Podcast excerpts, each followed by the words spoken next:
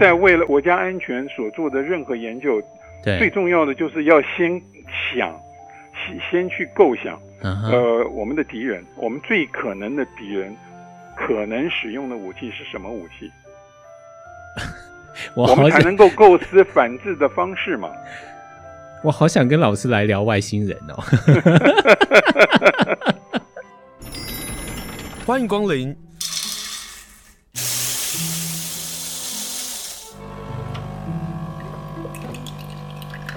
今天的盛情款待，请享用。今天要跟大家来介绍一本好看的小说，这本小说叫做《十月终结站》。和我们一同来分享这本小说的是这本书的译者，他叫王道环老师，他是生物人类学家，他也是科普的作家。那今天要连线老师来跟大家分享《十月终结站》这本书，跟我们现在 COVID-19 的疫情有很大的关系。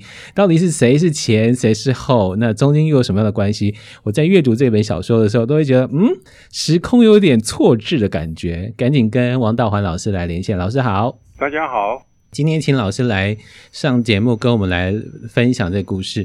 老师，你为什么想翻译这本小说啊？这是我最大的疑问呢。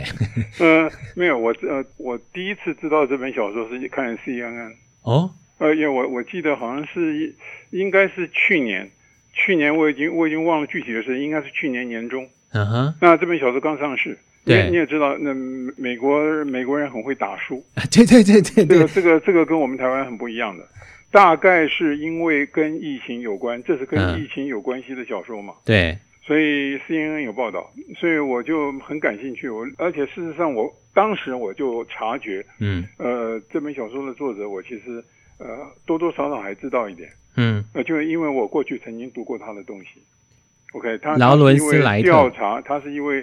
呃，调查呃采访记者嘛，哦，那那这个他是替《纽约客》写稿的，嗯哼，那《纽约客》虽然在美国是一个文学的杂志，可是它有非常棒的报道文学，嗯，那所以所以我无论如何我会翻一下。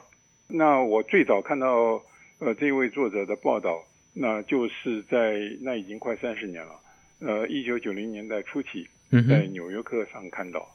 三十年前，对对，一九九零年不是三十年前了，接近三十年前。这的确是三十年前，可是三十年前你就看到他，不不，所以他他是一位非常呃资深的老牌的、嗯、受尊重的对呃调查采访的记者。老师，我真的有一个疑问哦，就是我们跟着老师在介绍科普书或者是科普的呃相关的报道，或者是我们在阅读群书的时候，总是会看到在美国的这些记者们。他们都会出书，不管是社会观察，或者是类似这本小说《十月终结站》这样这种小说，为什么美国可以生出这些啊？我们台湾截至目前，你说你说的是一个大问题，而而且是一个好问题。嗯，那我很抱歉，我也不知道答案。呃、对，那可那我我我可以呃补充一下你的疑惑。那那说说不定大家听了以后啊，嗯呃会有产生更大的疑惑。那就是你，假如在美国嗯读研究所的话，指定教材里边一定有，你会发现有一些书是这个调查采访记者写的。对，OK，那甚至都被认为是呃经典必读书。嗯，你你譬如说这本小说的作者劳伦斯莱特，你刚刚说的一点都不错。对，那呃他的成名作，我所谓的成名作是成大名的著作，嗯哼，就是他得到了嗯普利兹奖。嗯，那是二零零六年出版的一份报道。嗯，那报道的就是盖达组织的呃发展的历史。二零零六年出版，就二零零七年就得到美国普利兹奖。对，那是那是美国新闻界最重要的一个奖项。可是台湾也有很多新闻奖啊。呃，可是问题是，可你你你能说出来哪一个是最重要的吗？呃，老实说，倒也没有问题，就这就是问题。你知道，在台湾的呃调查报道记者，嗯，我唯一认得的呃就是林兆珍。哦，他他当年是中国时报的记者嘛？对。那他后来呃写了两本呃跟西藏跟达赖喇嘛有关系的书，一本就是直接报道呃这个达赖喇嘛，对。另外一本呢，嗯，基本上是谈西藏，对。OK，那两本都是专著。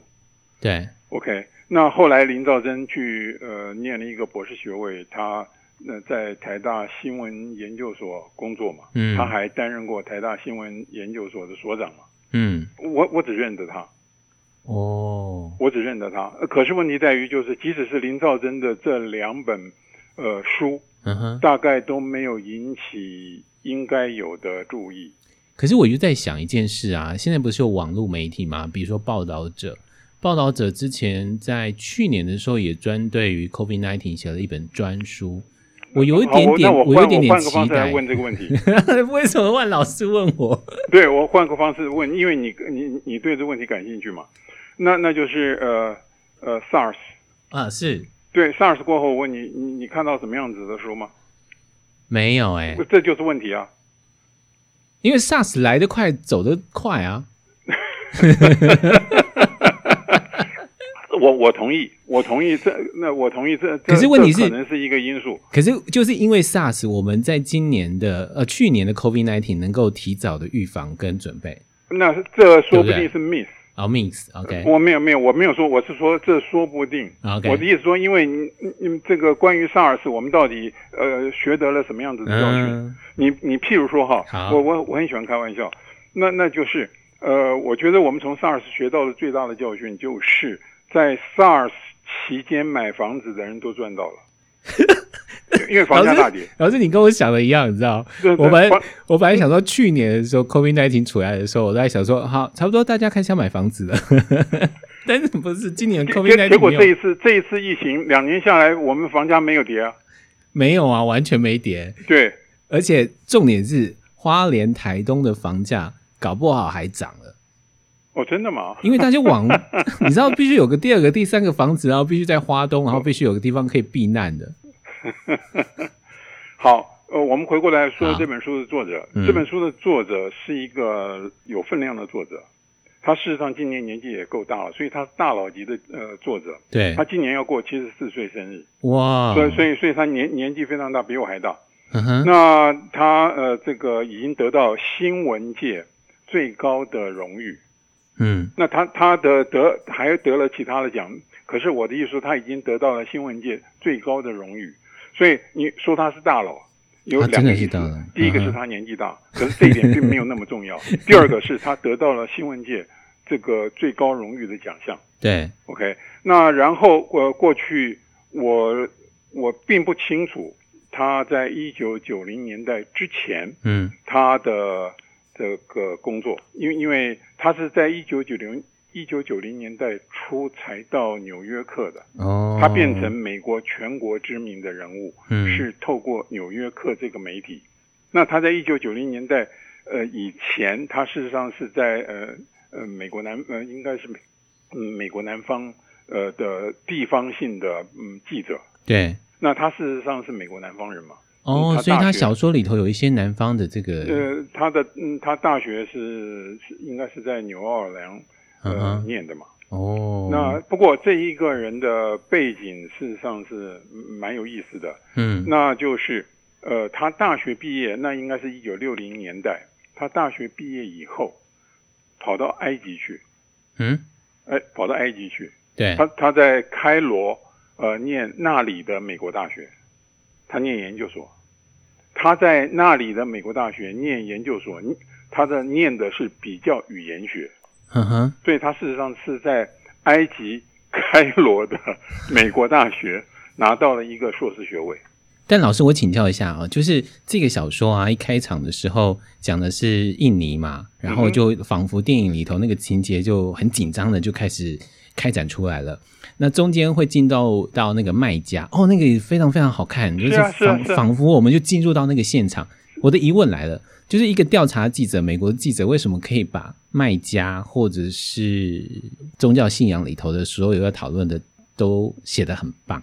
所以你你你太着急了嘛？你你把我打断了嘛？哦、oh,，sorry，我要说我要说的就是，因为你在讲埃及，我就忍不住做一个。对，我我要说的就是说，他他不是一般的美国人，因为一一我我在在我们常识中的美国人，就是他对这个世界的情况，事实上并不是太了解。哎，对，美国已经够大了，对，所以他不需要了解其他的国家啊。而而且美国是是霸权嘛，对，那他真的也没有必要。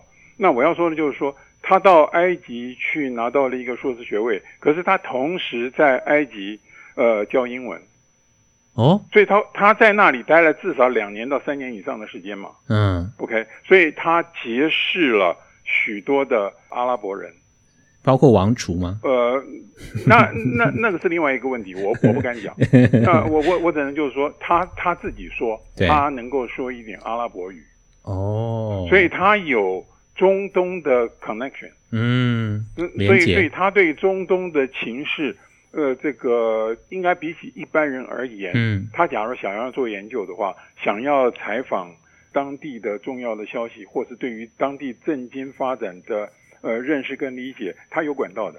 哦，OK，有意思的就在这里，就是这是一九六零年代的事情，对。可是看起来哈，呃，一九七零年代到一九八零年代，那他似乎呃他的重心，他的重心嗯放在呃报道美国重要的事情。对，那特别是在美国的成长经验啦等等之类的，嗯，OK，他一直到呃一九九零年代转到纽约客以后，嗯，你知道纽约客它的总部是在纽约嘛？对，那他一直转到纽约客以后，那他的呃报道开始变得多样化，嗯，OK，所以那到了一九九零年代的末期，他跟好莱坞合作，他写了编写了一个剧本。那这那是一九一九九八年是上演的一部电影嘛？台湾把它紧急动员，紧急动员嘛？对。那基本上他是在批评美国的呃中东政策。Uh huh. 那那当然一从另外一个角度来说，也是美国流行的一个题材，就是阴谋论嘛。对。OK，那所以细节就就不多说了。那有人说，uh. 呃，那个剧本那个电影事实上。呃，等于是呃，对于九幺幺的一个预言嘛。你想想看，那个电影是呃一九九八年呃上演的，对。那九幺幺是二零零一年发生的嘛？对。对，那我我我倒是不这样看了，因为包括这一部小说，也有人说它是神预言。为什么呢？因为这一部小说，你想想看，他写的时候已经是七十岁了，呃，他交稿的时候是二零一九年嘛，二零一九年的年底嘛。就差不多，所以他交他交稿了，那这个疫情就爆发了。那他应该是跨越时空，已经看到未来的事情。现在赶快写。很很多人在介绍这本书的时候，对，或这个或宣传这本书的时候，都说它是神预言嘛。嗯，那我不认为这个是什么神预言了，因为这里面涉及到了一个问题，就是美国的中东的政策，这个有各式各样的呃失误，在美国国家内部已经有各式各样的评论。对，OK。关于呃这个在世界上会爆发像这一次 COVID-19 的疫情，嗯，那是从一九九零年代初期开始就有各式各样的专家呃在警告，嗯，那也这个通俗文化的作者也呃利用这一类的警告衍生出许许许多多的戏剧小说，这不在话下。所以基本上几乎每一年都会出版这一类的小说，嗯、或者是恐怖分子利用什么样子的呃病源来制制造问题，对，呃制造呃各式各样的灾难。对，那我我倒是是从末日预言的角度、嗯、呃来看呃这一本小说的。所以老师，你觉得这个是末日小说，并不是科普小说，或者是出版社说这个叫做什么惊悚小说？在西方的。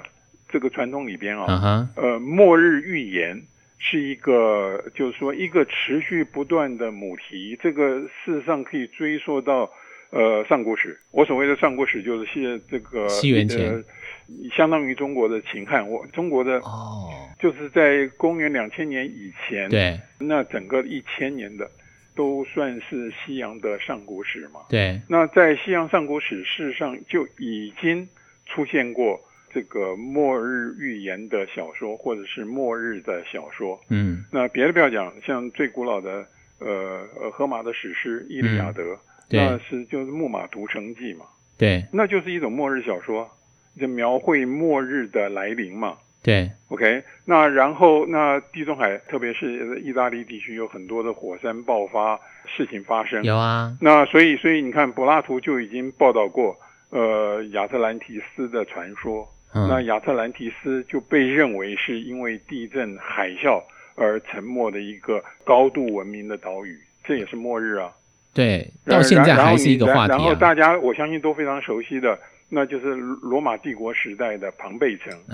那庞贝城那是西元一世纪嘛？对对，那是西元一世纪。嗯，西元一世纪呢，相当于中国的东汉嘛。嗯，那庞贝城是非常有名的嘛。嗯，然后我是在小学的时候就读过一本小说，叫做《古城末日记》。啊，那就是利用庞贝城被火山爆发给掩埋对的这个故事啊，对，来编撰的一部小说嘛。对，所以我要说的就是说。呃，描绘末日的来临或是末日预言的文学作品，嗯哼，在西方传统源远流长的有几千年的历史。那可是，在在我们东方，像这个样子的主题啊，嗯，那似乎并不很发达嘛。老师，这跟基督教文化有关系吗？毫无疑问的，因为这里面涉及到问题。你想想看，启示录，启示录是最重要的这个末日预言呢、啊。对。那启示录里面最有名的，呃，这个。隐喻就是四位骑士，对，四个骑士。那第一个骑士，呃，就是骑着白马，嗯，呃，那一位骑士带来的就是瘟疫。今天跟大家介绍就是一本瘟疫的小说，一本末世的小说，叫做《十月终结战》。所以瘟疫在过去一直不断的影响着我们，比如说这个小说一直不断提到一个事情。一九一八年的西班牙的大流感这个事，在这个小说当中一直不断的提出来。老师为什么？因为这是二十世纪唯一的一场大瘟疫啊。嗯，那是那是呃学者的估计，呃数字相差很大。那有的人估计全世界加起来合计死了四千万人。哦，那有的学者估计要更多，那死了一亿人以上。对，对，这里面涉及到一个问题，就是那时候我说户籍制度。那这个大概是一直等到第二次世界大战以后，世界各国才呃完成的嘛。嗯哼。那在二十世纪初期的时候，各国还没有那么呃完整的户籍制度，所以对于死亡人数的掌控，呃没有办法那么样子的确实嘛。对。不过从另外一方面，我还要说，再强调一遍，那就是这是一九一八年大流感是二十世纪唯一的一场大瘟疫。唯一一场，唯唯唯一的一场。你像一一九一八年大流感会死那么多人，到现在为止，学者呃还没有办法确定原因到底在哪里。不过是另外一方面，一九一八年大流感爆发的时候，那、呃、医学界毫无办法，对他是束手无策。嗯，OK，那个时候没有任何方式可以可以治疗，因为是甚至连病源都不清楚。对，就是说呃。流感的病源是病毒嘛？嗯，那、呃、医学界确定世界上有病毒这一种事情，还是还是后来的事。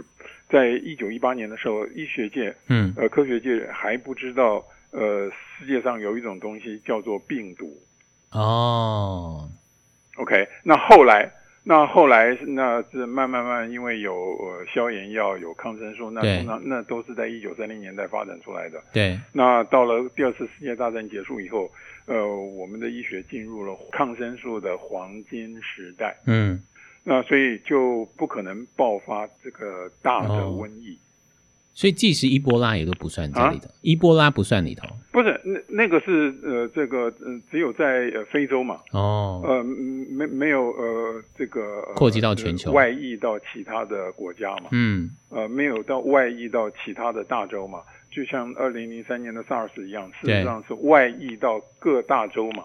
虽然规规模呃比起这一次 COVID-19 要小多了。对。那像这个这一次 COVID-19 是真的在疫情上。可以跟一九一八年大流感做比拟的。嗯，所以我们在判断这些所谓的大流行，就老师刚刚讲到那个外溢，应该在英文上应该是 spill over。嗯哼，是是用这个来去判定它是不是一个大流感、大流行是这样你可以这样讲，你可以这样讲，就是 pandemic 不好翻译，嗯、那我会建议就就用我们古汉文里边所使用的瘟疫或者是大疫。因为瘟疫或者是大疫并没有具体说明，嗯，呃，是什么样子的疾病，嗯，它指出来的是第一一种急性的感染病，对，那第二个它那个呃传染非常呃容易，那在短时间之内就可以造成大量的病人跟大量的死亡，这叫做瘟疫或者叫做大疫，嗯。好，今天跟大家分享了一本关于大疫、关于瘟疫的小说，新经典文化所出版的《十月终结站》。跟我们来分享这本书的是译者，那他也很难得的帮这本小说来做翻译，王道环老师。老师，这本书啊，您刚刚在第一段的访问的时候提到说，这本书出版的时候是在去年的时候，大概在年中的时候。可是我们自己在长期在，因为做新闻媒体嘛。那我们在长期在观察这 COVID-19 的发展的时候，关于 COVID-19 来自于中国的实验室的这个谣言跟消息，好像也是《十月终结战》这本书在美国出版之后，美国那边传出来的。我的疑问是，小说是不是也带引了 COVID-19 来自于中国实验室这样的一个谣言，还是说在过去以来，呃，核生化的这个研究跟疫情，或者是我们刚刚讲的大疫、瘟疫的产生，一直有很大的连接的关系。你要小心哦，你刚刚使用“谣言”这一个词，会泄露你的立场哦。那这本小说没有那么没有那么大的力量了。嗯哼。但为什么美国那一方，包括没有？这里面涉及到问题是地缘关系。哦，这里面涉及到就是武汉嘛。对，武汉刚刚好有一个。这个呃呃最高等级的生物实验室嘛，嗯，对啊，那嗯这一种生物实验室，你说利用这一种生物实验室来研究生物武器，对，这个是合理的推测嘛？哦，那我我我想这里边涉及到一个问题了，嗯哼，就是说关于生物武器的呃研究跟制造，呃应该是两回事了。怎么讲呢？这里边涉及到的问题在于就是说，呃我知道呃在美国在尼克森时代。就已经禁止生物武器的研发。嗯，那然后在应该是一九七零年代初期，那全世界那有许多的国家都签订了禁止发展生物武器的条约。对，呃，美国跟呃苏联都签字了，这是毫无疑问的。对。可是现在有一个问题在于，假如你谈到生物武器的时候，那你谈到国家安全的时候啊，嗯、那我问你，呃，什么叫做呃防御性？什么叫做攻击性的？呃，研究或者是武器，有这么一个问题存在吗？哦、有。OK，那禁止研究生物武器，指的是说禁止研究攻击性的武器。嗯。OK，那禁止生物武器国际公约也是明令禁止攻击性的武器。对。可是现在一个问题来了，那防御性的呢？然后什么叫做防御性的？嗯怎么样界定攻击性的生物武器跟防御性的攻击武器？这里边涉及到了一个问题，就是我们为了要防御呃这个生物武器，我们必须要了解这一个生物武器是怎么样呃建构的。对。那所以，所以我我在这个研究到底你你可以很容易的就把它定义成这个是攻击性的研究或者是防御性的研究吗？嗯，不可能嘛。可是，比如说小说里头的男主角，他是研究长病毒的生化武器的人，然后他结合了另外一个，他所做的呢，是为了要，哎，那也算是一个攻击武器。对呀、啊，对呀、啊，问题就在这里，这里边涉及到一个问题，就是说，你先要把武器做出来，对，然后你才能够去构想、设计、破解的方式嘛。所以这两个这两者之间是没有办法区分的嘛。所以如果说这个男主角他没有生化的这个背景的时候，他在处理这个事情就不会那么的全面。呃，我我倒不是这样讲，我我的我的意思就是说，你到了最后，你变成个人的哲学。个人的人生观决定了你要不要做这个研究啊，这样就讲到两个男主角的故事了，一点都不错。嗯，OK，所以，所以我我我我的意思就是说，有有一些事情不是那么容易，呃，这黑白分明的来讨论的。嗯，就是我我们在为了为了国家安全所做的任何研究，对，最重要的就是要先想，先先去构想，嗯，呃，我们的敌人，我们最可能的敌人。可能使用的武器是什么武器？我，我们才能够构思反制的方式嘛。我好想跟老师来聊外星人哦。好，所以我们在看这个小说的时候，倒也不要把那个生化武器这个谣言或者是啊、呃、阴谋论成为一个重点。这这，因为这里这个问题也是、嗯、呃很比想象的要复杂。哦，这这问题也是也是比想象，因为因为你譬如说这两天，CNN 的报道是说是美国的白宫里边的资深官员嗯认为，呃，他们根据他们所收集到的所有的资讯，没有办法排除是从武汉病毒研究所溜出来。对啊，他说没有办法排除，就是说他们并没有说这个是老共制造出来的生物武器，对，他们没有这样说，他们是说说不能排除，他很可能是这个研究人员因为什么样子的不小心，对，那把这个在野外采集的呃病毒标本嗯，泄露了出来，哦，他们是这样说的。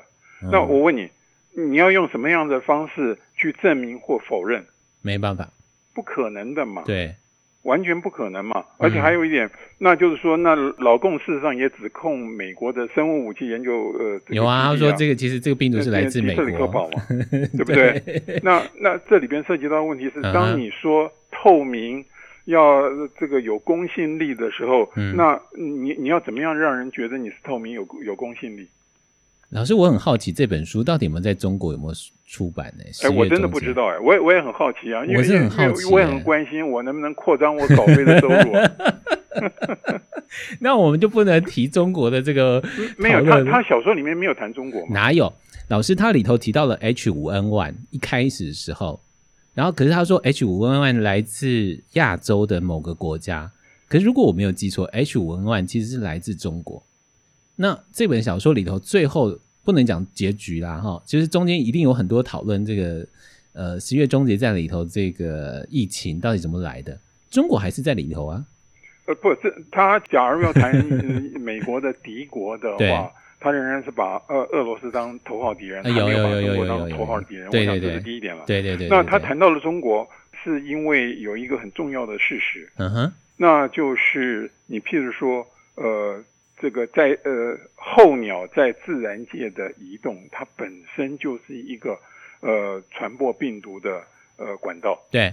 那所以，所以西伯利亚，呃，西伯利亚的。呃，候鸟，嗯，要飞到呃呃中国东北的黑黑龙江省，嗯，然后再从黑龙江省飞到江西的鄱阳湖，对，呃，然后再从江西的鄱阳湖散布到其他的地方，对，然后还那、呃、用同样的路径北返，那像成千上万的鸟每一年都做这个样子的飞行，嗯，光这一个事实本身就是一个重要的。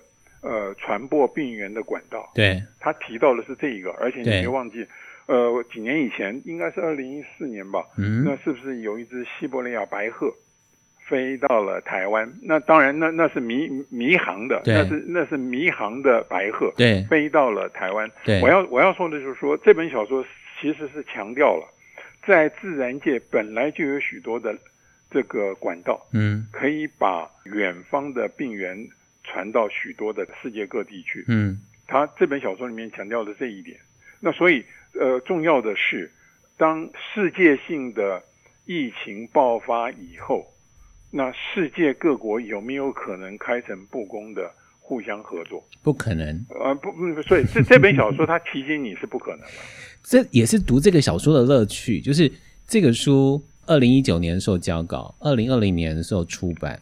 那我们大概真正有受到这个疫情影响，大概二零二零年初嘛，哈，发展到现在，我们也没有看到各国的合作啊。你说的其实你说的一点不错，所以这这本小说其实从呃作者自己说说，它不是寓言小说，它是警示小说。嗯、哦，呃，意思就是说，呃，他根据他对这一个真实世界的认识跟了解，比如说美国的高层是以及呃俄罗斯的这个呃高层普廷。那根据他的理解，他判断、嗯、一次真正的世界性的疫情爆发以后，嗯，会造成什么样子的情形？然后，嗯，他用小说告诉我们，那事实上，疫情爆发以后，事实上是强化了、加深了过去的偏见以及阴谋论。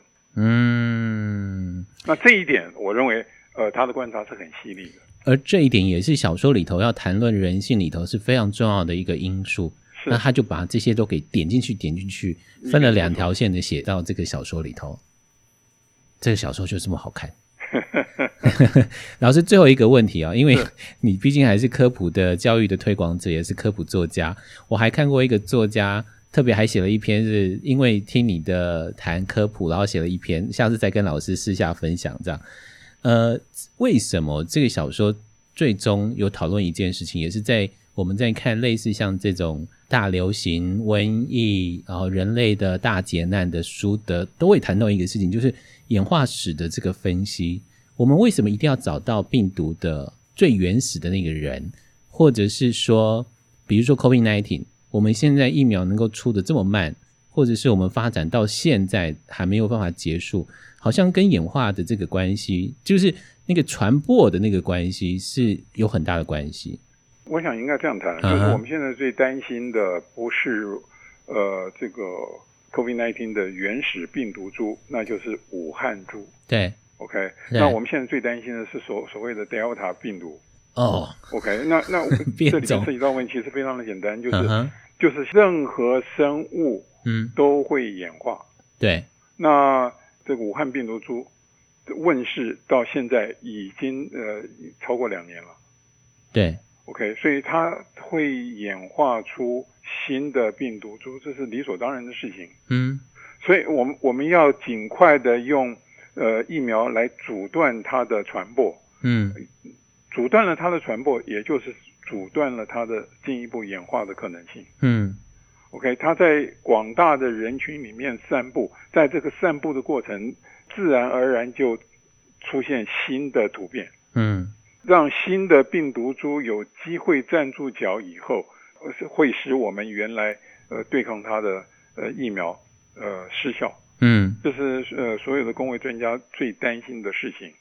嗯，这这也就是为什么我这个世界卫生组织非常的生气，说是富有的国家，呃，居然要计划打第三剂。哦，你说问题是穷的国家的第一剂都还没有打完，对？对，你现在的疫苗有限，现在当务之急是是是在全世使全世界的人群，对，使全世界的人群都获得最起码的免疫力，对。那呃，现在很明显的是疫苗数量不足嘛。对。那疫疫苗数量不足，最重要的原因是，呃，这个有钱的国家霸占了大部分的疫苗。嗯、对。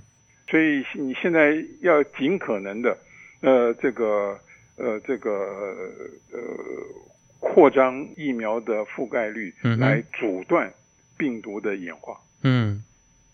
就是你病毒每传播一次都有突变的可能。对，所以你病毒传播的人数越多，那呃出现新奇的强而有力的变异株的可能性就越高。嗯，所以我们要打疫苗，所以我们要希望每个人都可以打到疫苗，一点都不错。嗯，好，最后呢，我就引这句话来呼应老师的话啊，就是十月终结站里头有提到的，这个是亨利他跟他的好朋友马吉的这个对话，那个对话说。我们也许都会想象我们有强大的道德的方向感，但是引导我们在这个世上为善的那些本能，也许可以被扭曲，指向最恶毒的行动。那这个善也是在整个 COVID-19 或者在十月终结战当中一直不断的提醒着我们的。今天非常谢谢王道环老师跟我们来分享这本《十月终结战》，希望下次老师自己出书的时候也能够继续跟我们来连线。谢谢大家，谢谢老师，老师谢谢，好，拜拜。